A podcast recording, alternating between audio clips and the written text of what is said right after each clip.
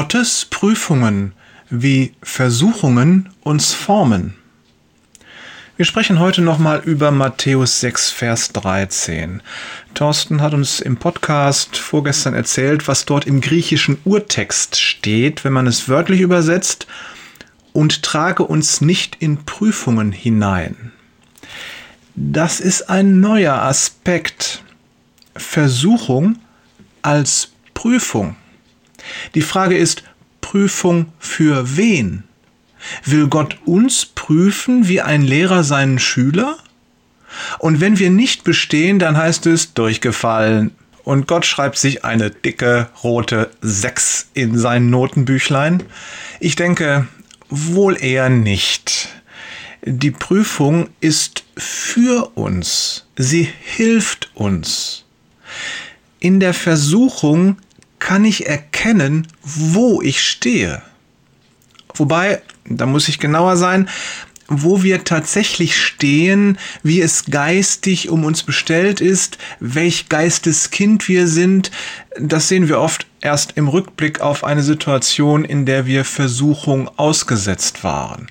Denk einmal dein eigenes Leben zurück.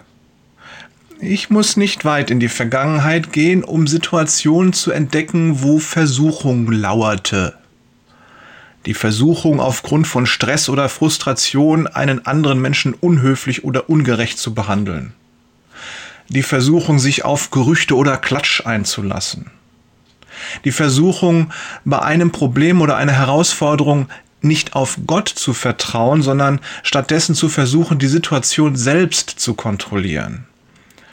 Wie hast du in solchen und vielleicht weiteren ähnlichen Situationen gedacht, gesagt und gehandelt? Aus den Antworten kannst du viel über dich lernen und daran wachsen.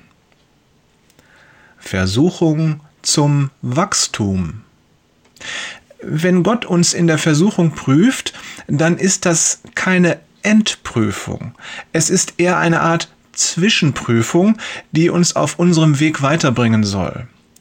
Der Weg besteht darin, Jesus ähnlicher zu werden. Paulus schreibt 1. Korinther 10, Vers 13, Gott ist treu. Er wird euch in keine Prüfung geraten lassen, die eure Kraft übersteigt. Wenn er euren Glauben auf die Probe stellt, wird er euch auch einen Weg zeigen, auf dem ihr die Probe bestehen könnt. Auch das ist reine Gnade.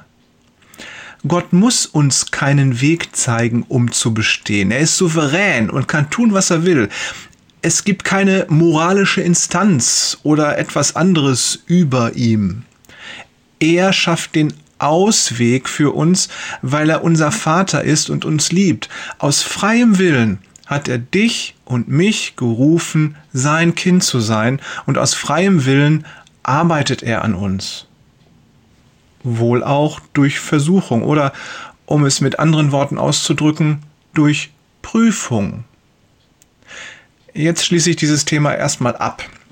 Antworte gerne auf diesen Podcast und den Newsletter, wenn dir noch etwas fehlt oder du etwas mitteilen möchtest. Wir freuen uns drauf. Übrigens, Montag setzt das Jesus-Journal einmal aus. Ich wünsche dir frohe Pfingstfeiertage und ein erholsames Wochenende. Liebe Grüße von Jörg. Prüfungen sind eine Chance Peters und Thorsten. Prüfungen sind Meilensteine Wader.